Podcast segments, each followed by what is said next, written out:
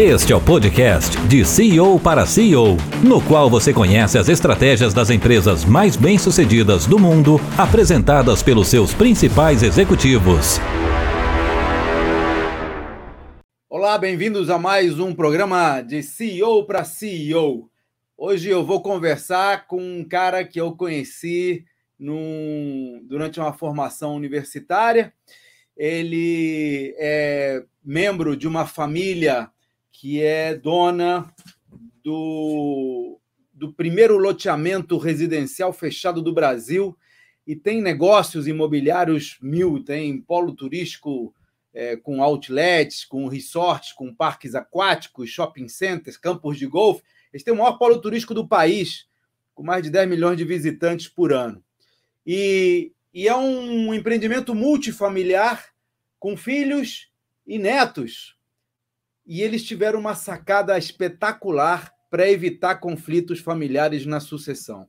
E é sobre isso que eu vou falar hoje aqui com César Federman. Bem-vindo, César. Obrigado por participar. Boa tarde. Obrigado. Boa tarde a todos. Obrigado, Cláudio, pela oportunidade. Espero poder contribuir com o conteúdo da, da, do assunto. E vamos lá. Obrigado pela, pelo convite. Primeiramente, um abraço a todos. Imagina, muito legal. É, deixa vamos começar contextualizando. Assim, eu acho que o importante é a gente avisar para a galera que a, a solução que a gente trata aqui, existem várias soluções para é, sucessão familiar. É, em todas elas eu vi alguns pontos em comum. Todas elas planejam com antecedência é, a sucessão, é, para não se deixar levar pelo, pelo estresse das emoções quando, quando ela é necessária. Todas elas investem em capacitação dos membros da família, tanto teórica quanto prática, eles vão assumindo as responsabilidades de maneira paulatina e gradual, e todas elas criam algum tipo de suporte emocional e de mediação para quando surgem os conflitos. Então, são esses três pontos em comum que eu vou enfocar com você. Mas antes disso, queria contar um pouco a história, né? Como é que o que, o que, que é a terra de São José? De onde, o que, que é o patrimônio familiar que vale a pena pensar na sucessão? Se, se apresenta um pouco aí para gente. Então, ótimo. Contextualizando, basicamente, nós somos uma empresa familiar que, quando eu cheguei nesse curso que o Cláudio mencionou, um professor comum nosso, é, eu fui me apresentar, eu, disse, eu fiz exatamente essa, essa colocação. Eu faço parte de uma empresa familiar e expliquei que nós somos é, quatro sócios, meu pai, eu e mais dois irmãos, e um primo meu é, que é sócio. Ele, ele me corrigiu e disse: Olha, César, você não faz parte de uma empresa familiar. Primeiramente, você faz parte de uma empresa multifamiliar. Meu pai é de ascendência judaica e, e meu primo é de que são os dois fundadores, é de ascendência italiana. São duas culturas diferentes. Como é que trata isso daí? E com isso foi me alertando várias particularidades e muito interessantes que você pode, desse, dessa característica, tirar muito proveito disso. Então, são, na verdade, no meu caso, são dois casos diferentes, mas que eu chegarei a colocar mais adiante. Contextualizando quem nós somos, nós começamos a construir estradas na década de 60 e, pelo motivo do milagre brasileiro, na década de 70, em especial 74, nossa empresa ganhou um determinado vulto, vulto é, de uma empresa de médio porte de construção de estradas de infraestrutura, aeroportos, etc, etc. e tal. Como diversificação, em 1970, nós fomos os pioneiros na construção e na elaboração do primeiro loteamento fechado do Brasil, residencial, que é o Terra de São José em Itu, em 1973. Para dar uma ideia do que é, é um loteamento de cerca de mil lotes, de 2.500 metros quadrados, campo de golfe, 20 quadras de tênis, restaurante, escola, etc. e tal, quando uma empresa de engenharia passou a diversificar seus, seu, seu, seus serviços com um pouco mais de contato a um público, nesse caso de alto padrão. Nós antigamente trabalhamos exclusivamente para obras do Estado. Passamos a trabalhar. Tudo isso sobre a gestão, sobre a gestão dos sócios originais, né, César? Isso. Eu entrei nessa fase da diversificação já como eu sou engenheiro civil, trabalhei com estradas e, e, e urbanizações. Eu, eu faço questão de dizer urbanização e não loteamento. Urbanização consiste, a diferença é que a urbanização consiste em você é, solucionar todos os problemas, não somente dividir a terra, e sim você criar um modo de vida, modo vivendo, modo vivendo da, da, da comunidade toda, onde a pessoa vai fazer a parte comercial dela, onde ela vai praticar é, esportes, onde ela vai se sentir segura, etc. E tal. Como Bom, é que você entrou lá? Você entrou como, como filho do dono ou entrou como estagiário? Então, eu aos 21 anos entrei como engenheiro, engenheiro uh, apanhando lá na, naquela história, né? É, para ver se dava certo. Depois meu pai quis transferir as ações, eu passei a ser acionista já. É, mas você, uma coisa é você deter ações, é, dividendos e tudo mais. A outra é você mandar, que com 21 anos a gente não tem muita experiência como para comandar a galera que já está lá há 10 anos, 15 anos, né? Não, Ou foi... eu, eu fui felizmente tratado como todo mundo, até talvez até com mais foco, porque o meu fracasso seria mais notado. Então, realmente, é, é um peso que é, não é uma vantagem, eu diria, é, é, uma, é, uma, é um peso maior que você carrega. Infelizmente, as coisas foram bem. Assim como, como aconteceu comigo, com meu irmão, meu, meu irmão mais velho, que também é engenheiro civil. Depois, para terminar a, a parte da diversificação, nós somos bem diversificados, nós nos transformamos em, que eu chamo hoje, para simplificar, em desenvolvedores imobiliários. Fazemos, ou seja, todo tipo de produto imobiliário que seja baseado em engenharia. Fazemos hotéis, fazemos shopping centers, fazemos, desenvolvemos o Hop Harry, fizemos, construímos o Hop Harry junto com a GP Investimentos.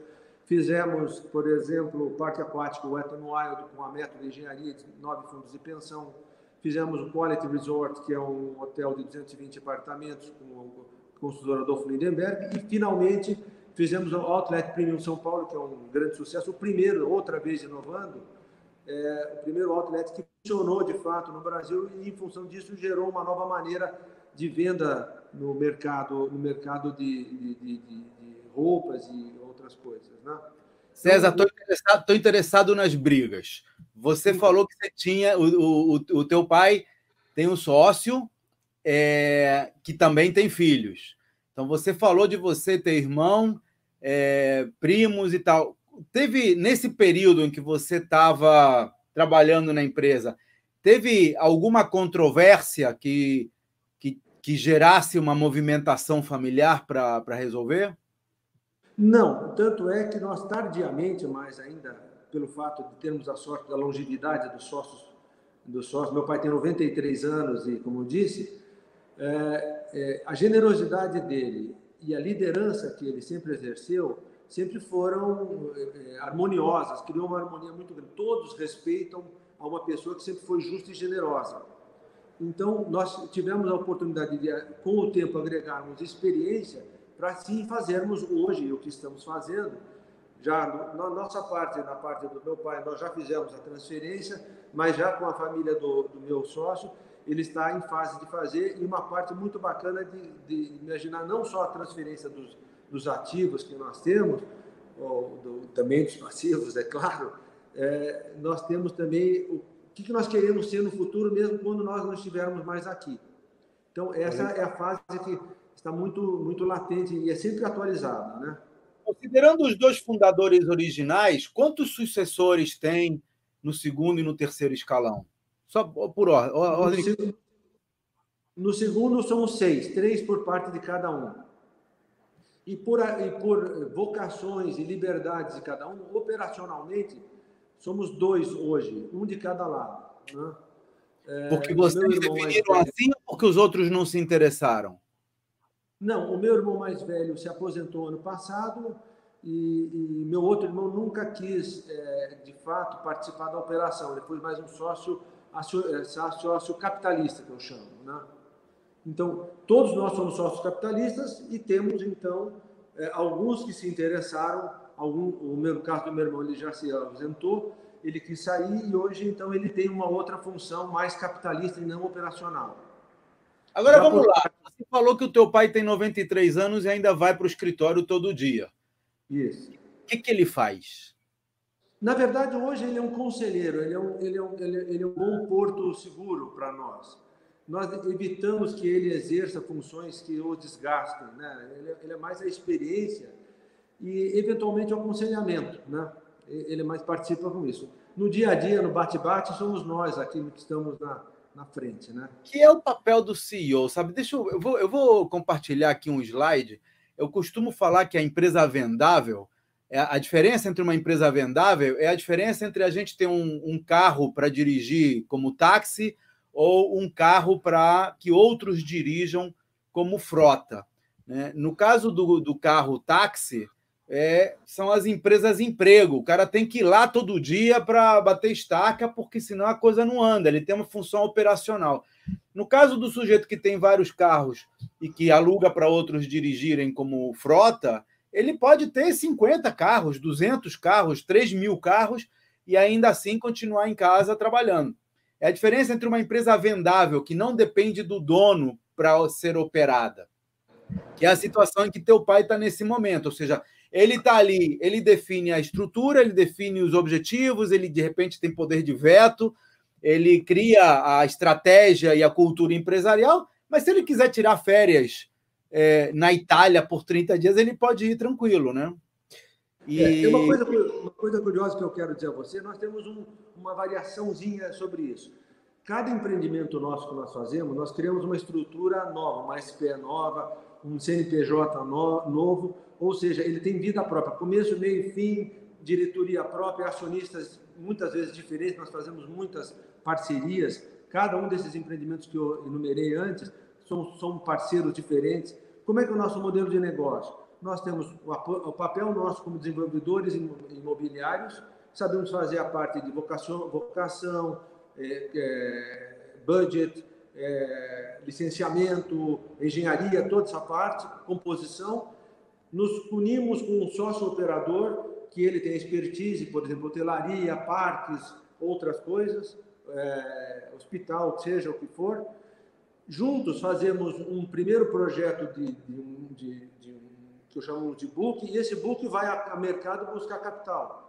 É assim que tem funcionado constantemente. Cada empresa, ela é um, como um brinco naquela, naquele quadro do circo, é um Sim. pratinho que está lá sendo equilibrado e ele tem as suas ações. Às vezes, como na pandemia, nós tivemos aí vários, os pratinhos foram afetados de maneiras diferentes.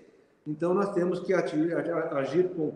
Cada um sabe quem é o dono do projeto, quem é, qual o dinheiro que é necessário, o que está sendo arriscado e não contamina os demais outros projetos. Né? Então, são várias empresas no mesmo conceito, sabe, Cláudio? Bem legal. Que, aliás, eu achei uma sacada espetacular, né? Porque, na verdade, cada um de vocês pode construir os seus próprios negócios, porque você vê, são seis herdeiros. Vai saber quantos herdeiros dos herdeiros, cada um com esposas e maridos e interesses próprios, individuais, e isso gera conflitos. A gente vai falar já já dessa, desse mecanismo que vocês estabeleceram para resolver os conflitos, que você estava falando comigo agora na prévia, mas eu queria é, primeiro explicar, entender bem como é que é essa solução. Porque, pelo que eu entendi, você tem uma empresa mãe, que é a empresa, digamos, criada pelos fundadores e hoje, em parte, gerida pelos sucessores, de acordo com a, a, os acordos que vocês chegaram, né, de acordo com as, com as diretrizes que vocês definiram, mas cada um de vocês também pode criar empreendimentos próprios independentes, nos quais vocês é que mandam, vocês é que definem as coisas,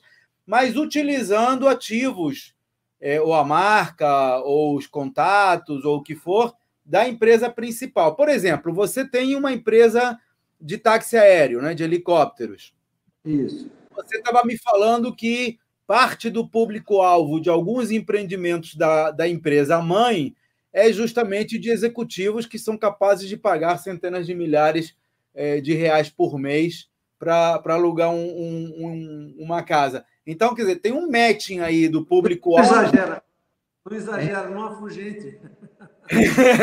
não exagera, não milhares por mês. Então, a questão é: você tem um público-alvo de alta renda e você oferece um negócio de helicóptero que não é para a base da pirâmide, né? Então há um, há um matching aí. É, como é que é esse acordo com os, com os primos, por exemplo? Isso é uma coisa muito bacana. É o seguinte: quando nós nos conhecemos, 2013, né, mais ou menos, foi quando nós terminamos o nosso. Eu estava, é, estava em ebulição essa ideia, né? Quando nós entendemos que, em vez de termos a escolha de Sofia, de escolher quem seria o sucessor, criando eventuais é, competições ou mesmo desgastes entre possíveis herdeiros ou potenciais é, habilitáveis né, dentro disso, nós decidimos fazer o que nós chamamos de células de sucessão.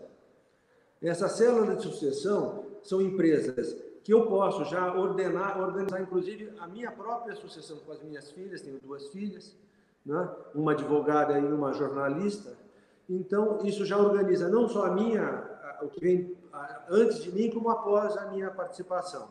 Já, já organizamos. E eu tenho que ter, a princípio, três regras. Não pode ser um, um livro espesso de regras, onde eu posso, eventualmente, achar um, ca, um casuísmo é, conveniente aqui ou ali. São regras simples, básicas e fáceis de colocar. Primeiro, eu não posso criar empreendimentos que compitam com os da família.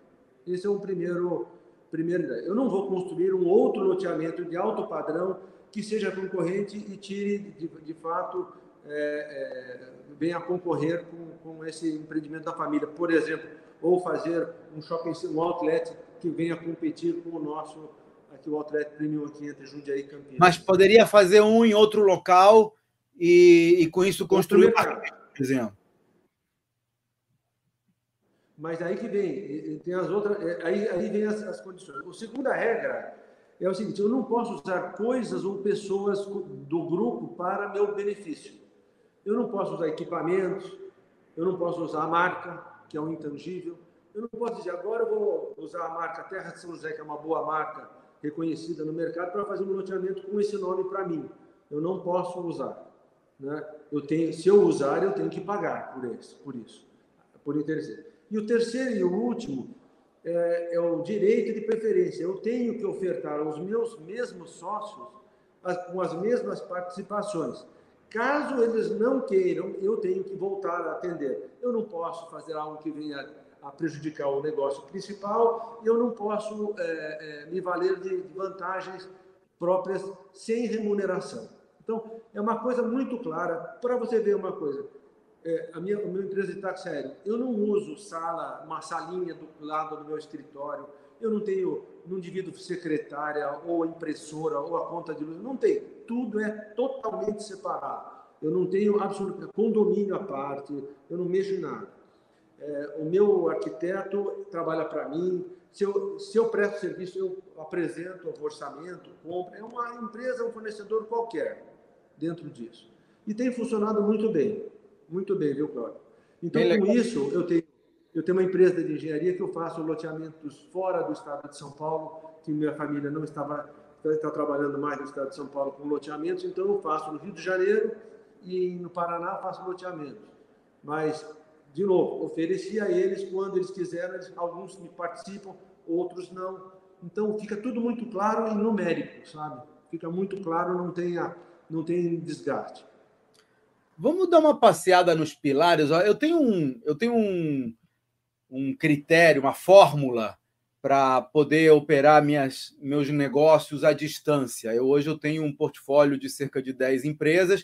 Eu não tenho nenhuma parte operacional em nenhum deles. Então, se eu quiser ir hoje morar em Portugal, eu posso ir, vou manter algumas reuniões à distância e o meu time vai tocar a empresa. E são, eh, são os pilares que eu chamo de pilares do valor, porque eles vêm é, do, é um acrônimo que vem das iniciais das palavras vocação, autonomia, lucratividade, organização e recorrência. Eu queria dar uma passeada nesses pilares para ver se o teu negócio, como é que o teu negócio é, sincroniza com isso. Quando você fala em vocação, fica muito patente, quer dizer que o negócio, o negócio da família tem a ver com é, o mercado imobiliário, desenvolvimento né, de, de, de negócios imobiliários e, e com alto padrão. Tanto que os teus negócios e os negócios da família estão centrados nisso, né? Desenvolvimento imobiliário. Como é que você chegou a essa vocação? Foi uma coisa natural? Veio sem querer ou você planejou?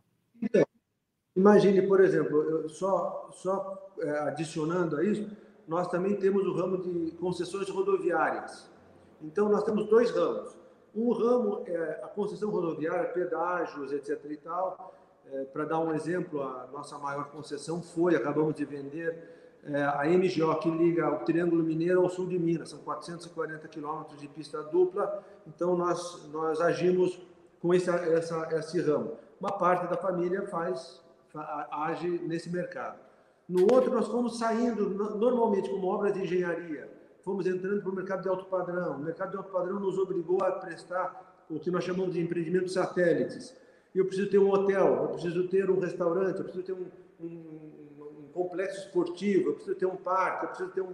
É, então, na verdade, essa vocação ela foi meio que ditada pelo mercado. À medida que você foi trazendo esses negócios, o próprio mercado foi te dizendo: olha, eu vou no teu hotel, mas eu quero um campo de golfe. Olha, eu vou no teu campo de golfe, mas eu quero um helicóptero para me levar lá. E aí você foi resolvendo essas demandas. Bem legal. É. Agora, é, quantos funcionários vocês têm hoje no total? Grosso modo. Quantos funcionários vocês têm hoje no total, grosso modo? Essa é uma coisa bacana. Eu tenho dois, duas respostas para você. Como as empresas são satélites, no, no miolo dela nós temos 400 funcionários. Mas no Outlet, que é um dos empreendimentos que está aqui hoje, no caso, estou próximo, nós vamos fazer testes de coronavírus para os nossos funcionários e para os lojistas. Foram 2.200 testes Olha. de coronavírus. Quer dizer, eu, então, esse, é, nós temos, é, e, e, essa é, inclusive, a nossa missão. É o que eu argumento e falo quando tenho a oportunidade, e agradeço mais uma vez o que você está me dando, é que nós participamos de um, uma, uma, parcela de, de, de, um Brasil que dá certo, que, veja bem, vamos falar sobre Terra de São José. Terra São José é um empreendimento que tem 3 mil funcionários é, diretos, não nossos. Condomínio, segurança, é, cortadores de grama, piscineiros, engenheiros, é, todo, toda essa parte. Veja bem, é, todos eles têm um emprego perene e que independe de nós. E nós, que tivemos a oportunidade de formular essa, é, essa, essa engrenagem, já fomos pagos. Não, há uma tranquila e serena distribuição de rendas. A alta classe consome é, esse, esse produto paga as mais altas taxas de impostos, no caso no município de Itu, nós somos os maiores arrecadadores de IPTU e de impostos municipais, que são destinados aos bairros menos favorecidos. Então, isso fica uma engrenagem que funciona desde 1973, com todas as crises que passamos. Independe da nossa participação. Como você disse, eu posso estar na Bulgária, dizendo assim, e a coisa funciona. É isso aí. Agora, vamos falar da autonomia. Quer dizer, você não administra um negócio com 3 mil funcionários diretos é, com se não der algum tipo de empoderamento às bases, né? As, a, a, tem que ter níveis de gestão, porque não dá para você comandar 3 mil pessoas de maneira direta. Qual é a, o método que você usa para empoderar os teus funcionários, para a empresa poder funcionar adequadamente com tanta gente? Veja bem, nós sabemos o nosso papel, nosso papel é de desenvolvedor imobiliário. Nós precisamos sempre de um operador, de um, de um agente operador, seja hotel, seja shopping center, seja condomínio. Então, nós damos a essa, a essa estrutura um diretor que vai ter toda a estrutura de, de operacional que ele tem eu participo do, do gerenciamento da, da, da, das diretrizes, da estratégia e das finanças para saber da saúde disso. Então, faço parte de vários comitês. Eu e meus sócios fazemos parte de vários comitês para ver se as coisas estão cumprindo a sua missão, a, a sua proposta de, de, de entrega. É? Então, toda a estrutura é uma célula que eu chamo sat, empreendimentos satélites. Então, nós temos diversos empreendimentos satélites. Por exemplo, eu estou aqui agora conversando é, no, no, Shopping Serra Azul Plaza, que é um empreendimento nosso sobre a Bandeirantes. Ao lado tem o Parque Aquático, o Etenuado, o Hop Harry, temos o Outlet. Cada um deles tem a sua própria diretoria e nós temos reuniões de sinergias. O sistema viário é único, a segurança é única, a, o marketing é único, mas fora isso, cada um age da sua maneira e tem que prestar resultados e a gente administra e, e acompanha esses resultados e essas ações. Investimentos. Por exemplo, hoje nós temos um hotel aqui de 220 apartamentos que a crise ele era voltada a negócios, os negócios estão muito difíceis, nós fizemos uma previsão que a taxa de ocupação seria baixa. Nós fechamos o hotel por seis meses e vamos reabri-lo. Estamos fazendo obras para fazer um super upgrade, um retrofit nele, para ele abrir em grande, em grande eh, maneira no final do ano. Mas tem gente que consegue tomar essas decisões sem chegar até uh, o, o nível mais alto, digamos assim. Sim, reportam a nós. Reportam a nós. Então, nós temos uma sequência de produtos. E temos os, os projetos futuros. Isso na administração dos, dos ativos operacionais. Já, operacionais então, você já mencionou aqui uma, uma coisa importante: o terceiro pilar da fórmula do valor do empresa vendável é a lucratividade. Então, quando você tem, você tem um time que faz essa análise de lucratividade, chegou à conclusão de que era melhor o hotel estar tá fechado do que estar tá aberto, e aí suspendeu as atividades. Que não adianta você manter uma linha de produtos ou de serviços que não é lucrativa. Esse é um. É, é, esse, esse, essa análise permanente do, do portfólio, ela é, é para mim, é uma parte crítica de qualquer negócio.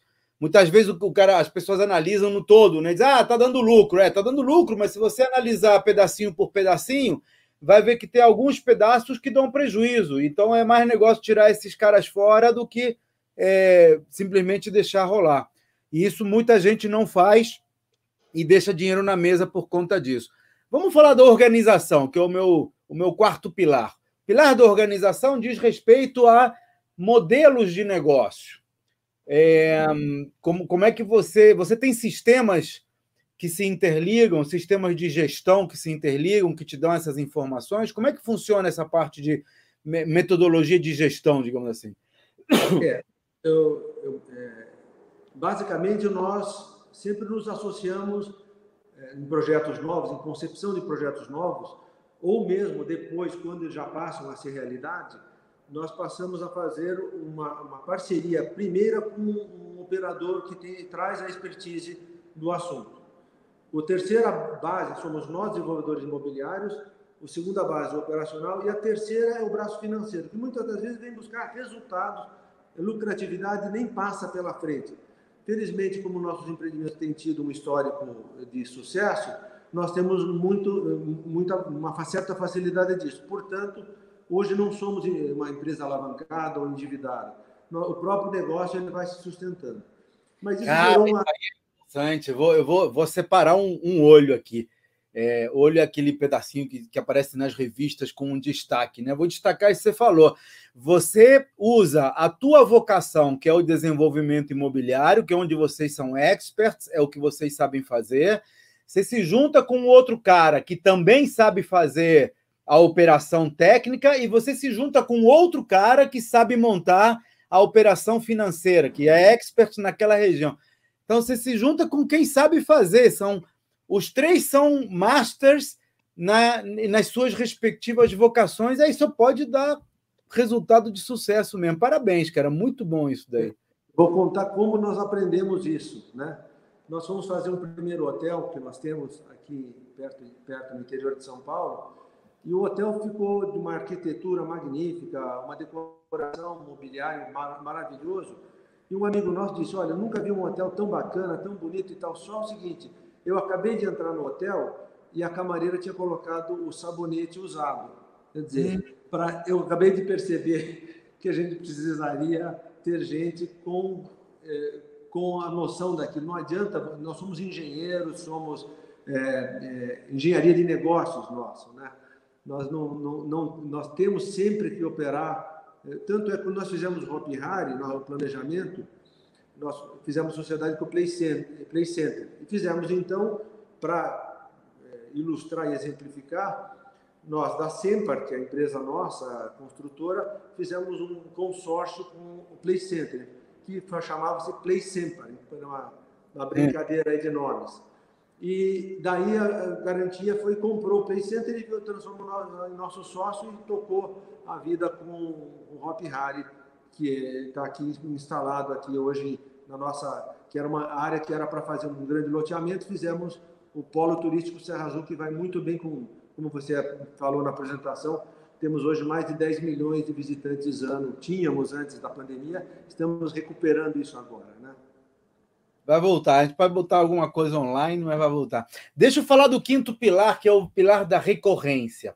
O conceito do pilar da recorrência, o que eu ensino no, no Empresa Vendável, é justamente o fato de que em praticamente qualquer negócio dá para criar ofertas recorrentes. A grande vantagem da oferta recorrente é que você consegue prever o faturamento dos próximos meses. Não, não ao detalhe, não ao, ao centavo, porque pode haver cancelamentos ou entram novos, novas assinaturas, mas você tem uma, uma belíssima ideia de quanto vai ser o faturamento quando você vive de assinaturas, em vez de ter que vender um elefante a cada mês.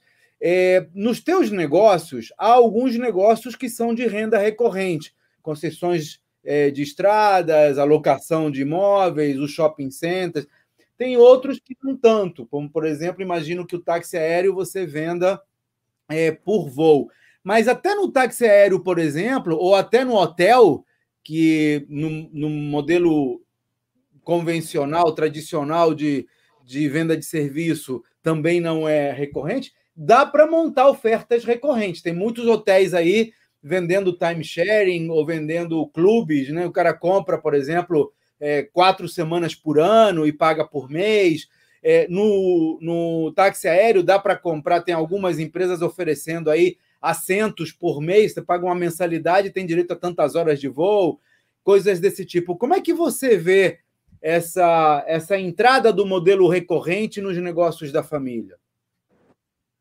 Veja bem, você usou dois exemplos. Na questão dos hotéis, nós entramos sim no timeshare. Nós abrimos uma empresa chamada Ibiobi, que em Tupi-Guarani é Terra Azul, ou seja, o nosso nome Terra de São José e Serra Azul. E, e, nós estamos então entrando firmemente nesse produto que nós acreditamos muito a recorrência do, e da, da, da vacância dos hotéis. Turismo de negócios continuará, o, o turismo de impulso também vai acontecer de, de impulso, mas nós estamos fazendo então uma empresa para justamente contra, é, contribuir nesse, nesse ponto, que ele é agora uma nova maneira de timeshare, não é mais você pegar uma semana, nós estamos vendendo pontos, ou seja, é, você compra X pontos no nosso clube Ibiobi, se você for na alta estação, você vai gastar mais pontos. Se você for, num, tiver disponibilidade de ir num local mais é, numa época menos, menos ocupada, você poderá ficar mais tempo. E você, o que nós acreditamos nesse novo, novo normal que diz é que as viagens de longa distância tenderão a ser mais dificultadas, né? Com isso, nós temos produtos próximos da, próximos da, da do, do, do, ponto emissor do, do cliente. 62% do mercado do, Nordeste vai para os resorts eh, que saem de São Paulo. Pois bem, nós fizemos um hotel a 100 quilômetros de São Paulo, com 345 apartamentos, ao lado do campo de golfe, com essa possibilidade de você ir sem o aéreo, ir de carro, passar dois dias. Você não precisa passar uma semana. Então você tem uma possibilidade, um valor agregado maior nesses seus pontos. É um, é um Clube Smiles, por exemplo, mas só que de hotelaria. E vai muito bem, viu? Agora, já no táxi aéreo, existem as culturas. O, o, alto, o alto padrão que, de executivos, por exemplo, muitas das vezes eles querem não só a segurança, mas eles querem horário. Então, muitas vezes é difícil você é, cumprir determinadas duas agendas. Então, geralmente, é, já é um mercado mais difícil de se fazer isso. Eu vendo, sim, é, pacotes de horas para empresários que querem já ter uma recorrência, tem uma tenho uma rotina de. Tenho pessoas que mais idosas, pessoas que precisam de atendimento, consultas médicas, então eu faço pacotes para empresários eh, que utilizam o serviço com maior recorrência, assim. Mas é menos, é um, é um mercado menor. Bem legal. É. Muito bem. É, deixa eu falar um pouco de você, César. Se eu, eu, costumo fazer uma pergunta aqui, até faço uma brincadeira, deixa eu ver se eu tenho ainda aqui. É, eu, eu, eu, vou botar um chapéu em você aqui, ó. É, Olha lá, hein? É, é um chapéu de, de mago aqui. Vou entrar, então, vou entrar embaixo. Pronto, entrei. Pronto. Imagina que você pudesse é, fazer um desejo e de um dia para o outro ganhar uma nova habilidade. Não precisa ir para Harvard, não precisa estudar três anos, não precisa fazer nada. Você fala, eu quero saber algo que eu não saiba, e amanhã se acorda e está com esse novo conhecimento, essa nova habilidade. Qual seria? Bom, é, talvez eu tenha começado a fazer isso, sabe? Na verdade, eu procurei fazer, eu, eu procurei me interessar por algo que não fosse é, a razão principal não fosse monetizar. Eu queria aprender francês, né? Então, simplesmente eu queria porque eu me interesso pela cultura, arquitetura, comida e tudo, vinhos e tudo mais.